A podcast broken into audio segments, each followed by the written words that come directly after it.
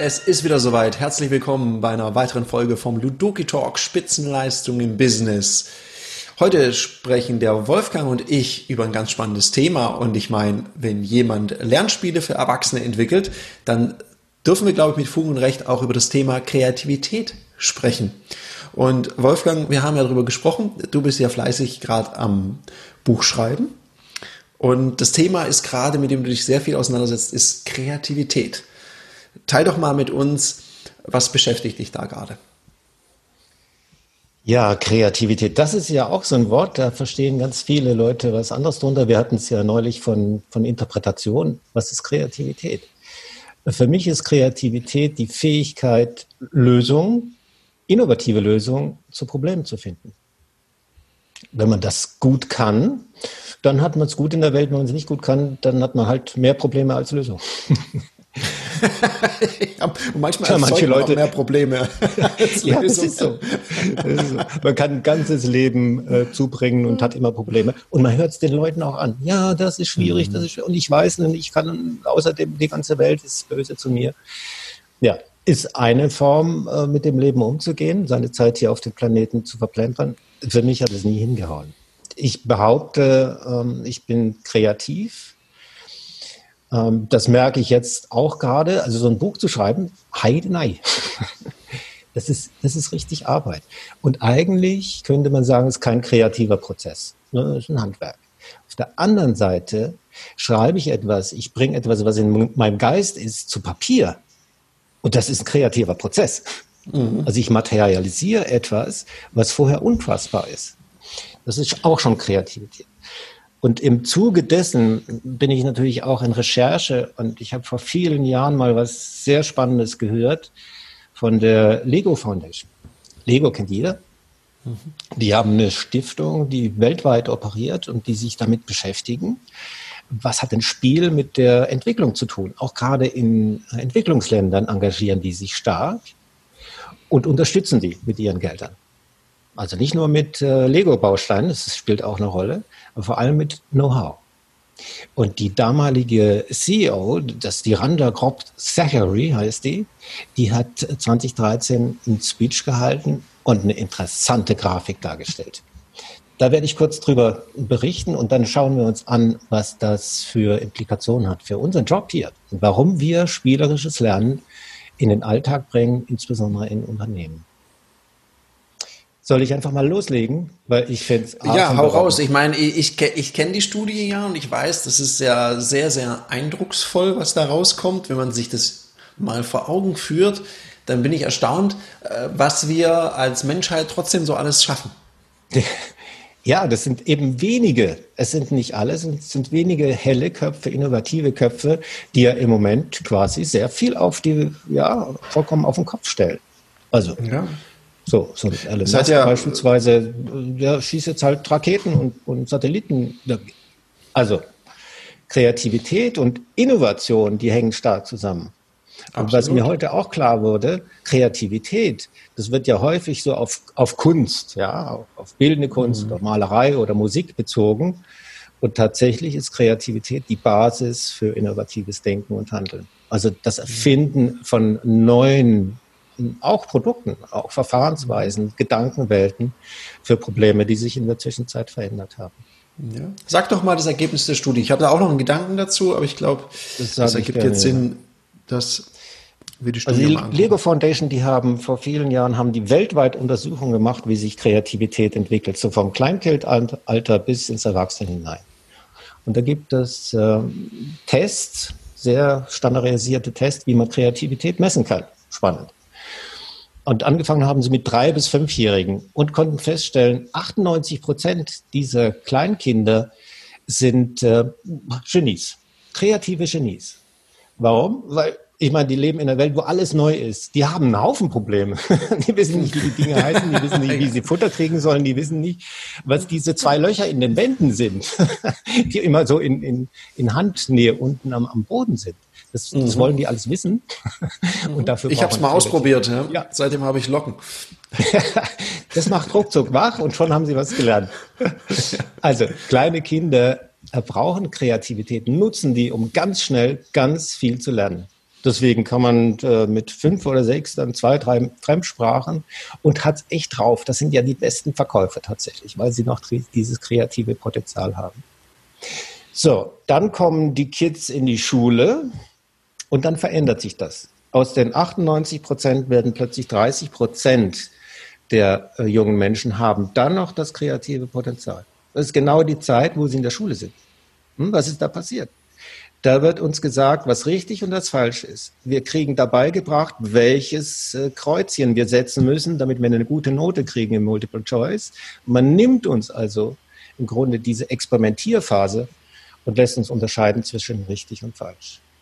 Dann schließt man vielleicht die mittlere Reife ab oder macht äh, die Matura, Abitur. Dann wird es noch schlimmer, weil jetzt geht es ja dann schließlich ums Eingemachte. Kriege ich jetzt äh, Numerus Clausus, kann ich, kann ich Medizin studieren oder eben nicht?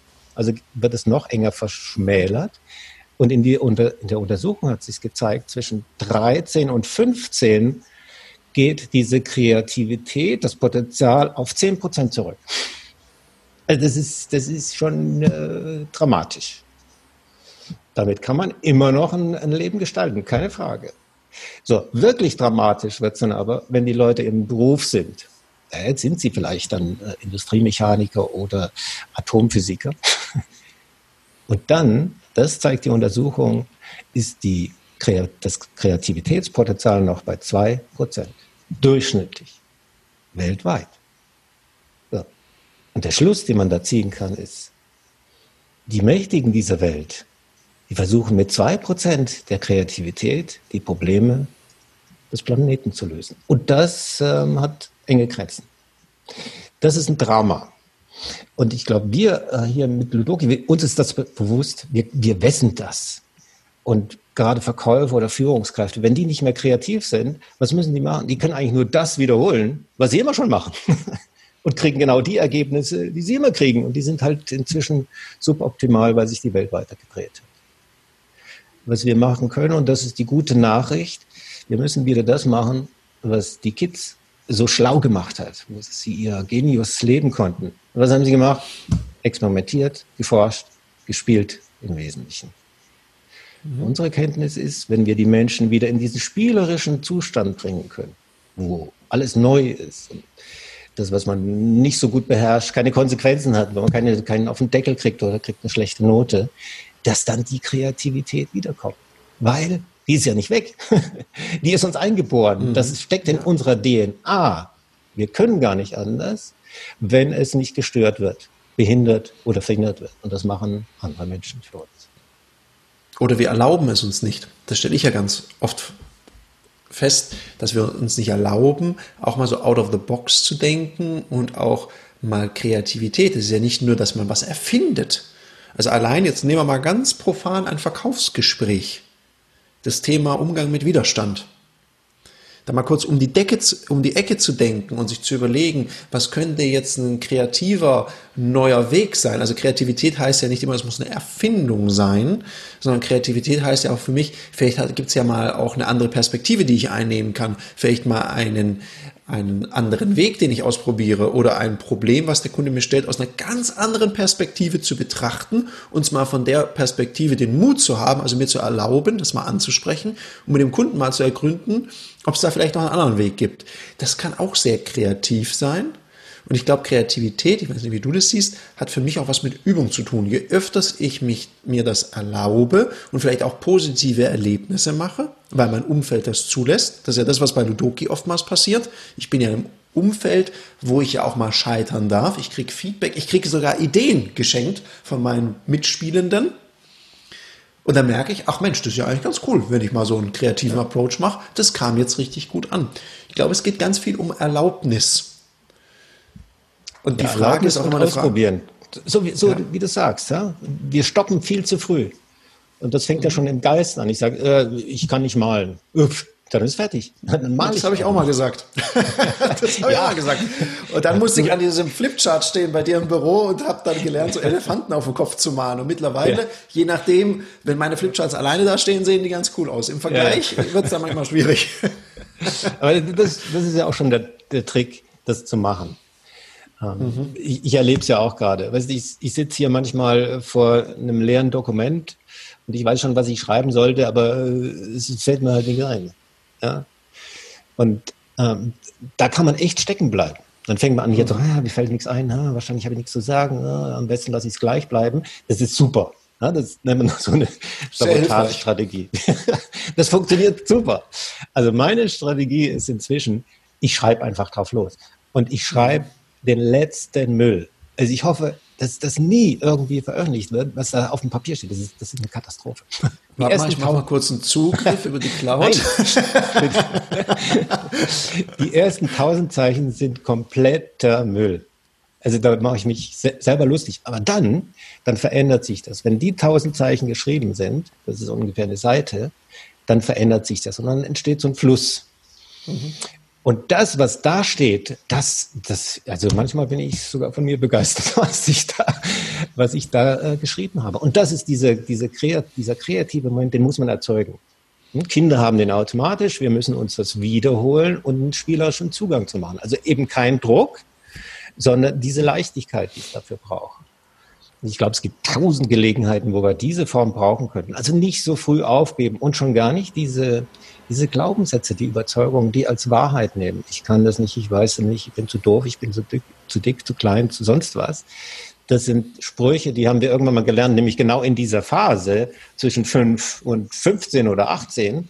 Da sagen uns ja andere Leute, wer wir sind. Was wir können, was wir nicht können, was wir dürfen, was wir nicht dürfen. Und blöderweise glauben wir dran. Ich glaube, das macht Sinn, das mal zu hinterfragen. Oder hinterfragen zu lassen und auch seine Kreativität verteidigen. Ich glaube, ich erinnere mich noch gut dran an den Prozess, da waren wir gerade im kreativen Prozess, nachdem wir entschlossen haben, wir machen unser erstes gemeinsames Spiel, das Verkaufsspiel. Und wir waren so in einem kreativen Flow, du hast deine Kreativität so im Design und da ich ja sehr viele Erfahr sehr viel Erfahrung im Bereich Fantasy Role-Playing Games hatte, habe ich so bei den Spielregeln und wie man so einen Spielfluss herstellt und da haben wir uns sehr gut die Bälle zugespielt. Das war ein kreativer Prozess. Und ich erinnere mich sehr gut, wie wir jemanden dazu eingeladen haben, uns dabei zu unterstützen. Und der hat unseren kreativen Prozess, ich möchte es mal so sagen, nicht so ganz im Flow gehalten, also eher gestört. Und uns immer gesagt, was alles nicht geht. Und ich weiß noch, wie wir, ich glaube, wir mussten uns noch nicht mal absprechen. Wir haben uns gegenseitig angeguckt, haben ihn da angeguckt und haben ihn ausgeladen und haben gesagt, wir melden uns, wenn wir es fertig haben. Ja. Und so war das dann auch. Also dann ging es gut. Also es hat, es gibt ja so Leute, die haben ja nichts Besseres zu tun, als erstmal einen kreativen Prozess zu stören, indem sie darüber sprechen, was nicht geht. Und das ja. halte ich auch für sehr, sehr schädlich, so diese, diese Türmchenzerstörer. Hat mir mal jemand gesagt, es gibt ja so Türmchenzerstörer. Der eine baut ein schönes Türmchen, dann kommt der eine und kickt ihn einfach um. Der kann keinen Beitrag leisten, also macht er die Idee vom anderen kaputt. Und da waren wir sehr radikal und haben unseren kreativen Prozess verteidigt, was gut war. Ja, wir haben den verteidigt. Das ist auch eine gute Idee. Manchmal muss man sich wehren, weil die Leute, die es besser wissen, davon gibt es immer genug. Und sich davon abzugrenzen, ist schon auch eine Kunst. Da, wir haben auch Folgendes entdeckt, meine ich. Wir haben auch entdeckt, dass wir alleine kreativ sein können und dass wir zusammen kreativ sein können, also co-kreativ. Und was wir heute machen ist, wir schaffen einen Rahmen von Co-Kreativität in den Spielen. Das heißt, jeder am Tisch und sogar jeder im Raum ist kreativ, lösungsorientiert und schafft für sich den Raum, wo er von sich selber sagen kann, aber das ist jetzt aber eine clevere Idee. Lustig, dass mir das jetzt eingefallen ist. Das mhm. ist dieser spielerische Zugang. Da sind wir wieder in diesem, in diesem Zustand, den die drei bis fünfjährigen haben, die sich von sich selbst überraschen lassen, was sie so alles könnten und wissen, wenn sie es einfach machen. Weil es ein geschützter Raum ist. Ja, weil es ein geschützter Raum ist und weil es erlaubt nichts dafür gibt, weil Scheitern nicht sanktioniert wird, weil Scheitern gutiert wird. Die Leute sagen, ah, das ist ja, das ist ja toll, dass dir der Fehler passiert, der passiert mir auch. Und weißt du, die Lösung, die kann ich auch brauchen. Super.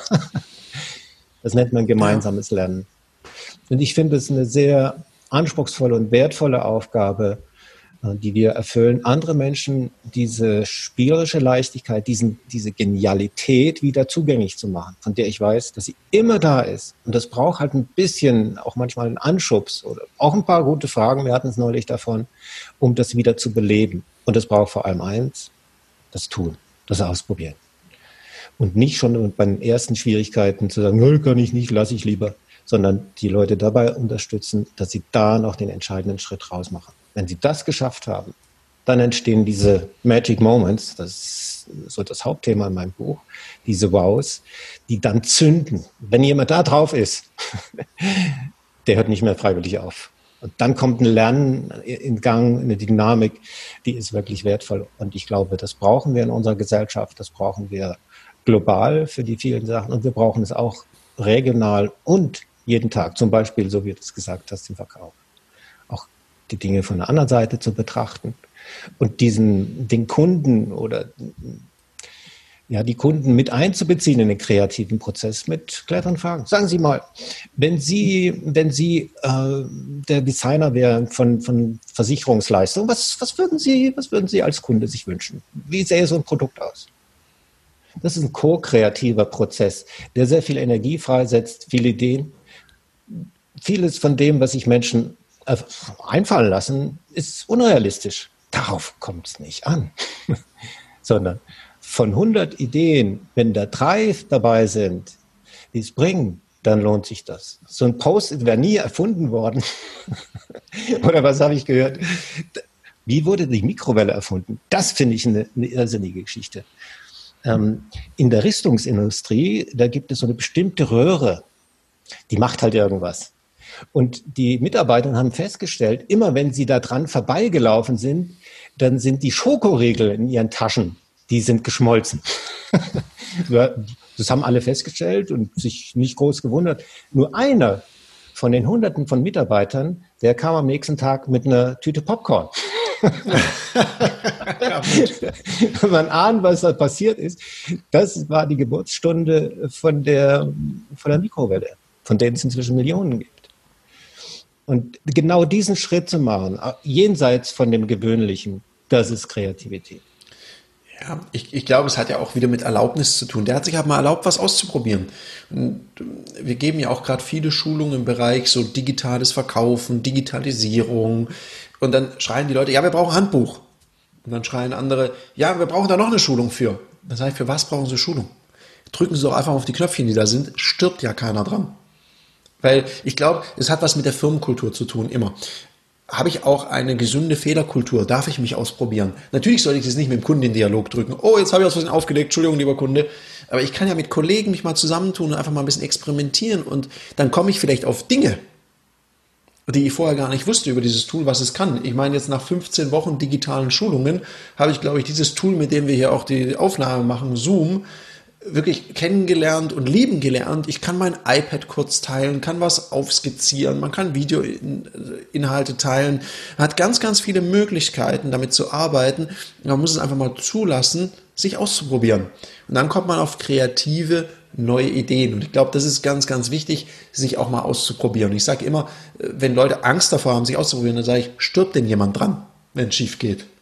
Und immer dann, wenn die sagen, ja, nee, sterben tut keiner dran, dann sage ich, ja gut, dann ist nicht schlimm, dann kannst du mal machen.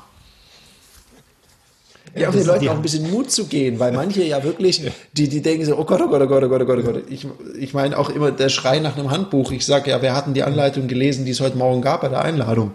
Äh, strecken dann zwei von zehn. Dann sage ich, sehen Sie mal, das bringt ein Handbuch. Probieren Sie es doch selber aus. Wenn ich es selber mal gemacht habe, ein bisschen experimentiert habe, dann fühle ich mich doch auch sofort sicherer und werde mutiger für die Zukunft. Und das wünsche ich mir auch. So ein bisschen mehr kreativer Approach und auch vielleicht die Mühe oder der Aufwand, mal selber zu überlegen.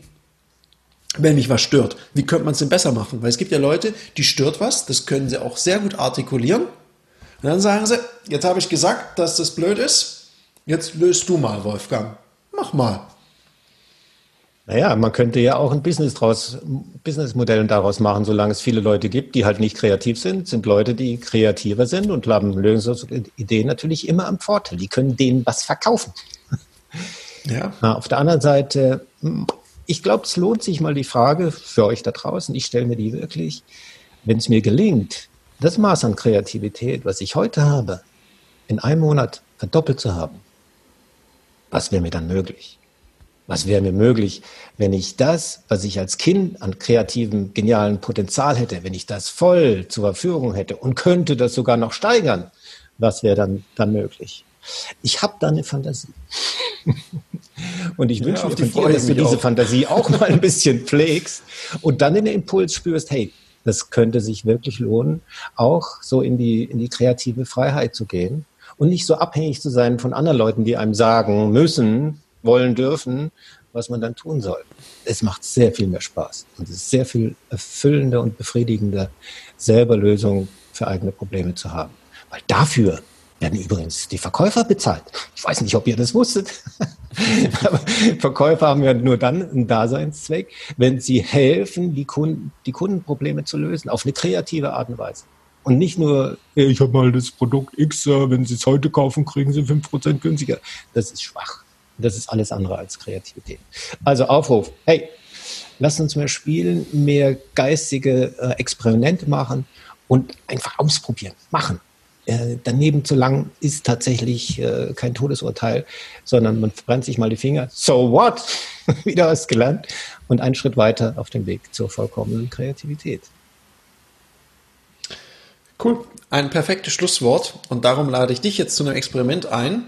Wenn du das hier bei Apple Podcasts hörst, dann mach mal folgendes Experiment. Jetzt gehst du darauf, diesen Podcast zu bewerten und klickst mal die fünf Sterne an. Siehst du, war ganz einfach. Und dann gibst du uns noch eine schöne Rezension und dann freuen wir uns, wenn es wieder Sonntag ist und es wieder heißt, der Ludoki Talk ist da, Spitzenleistung im Business. In dem Sinne, wir sind raus. Dir noch einen schönen Sonntag. Bleibt kreativ.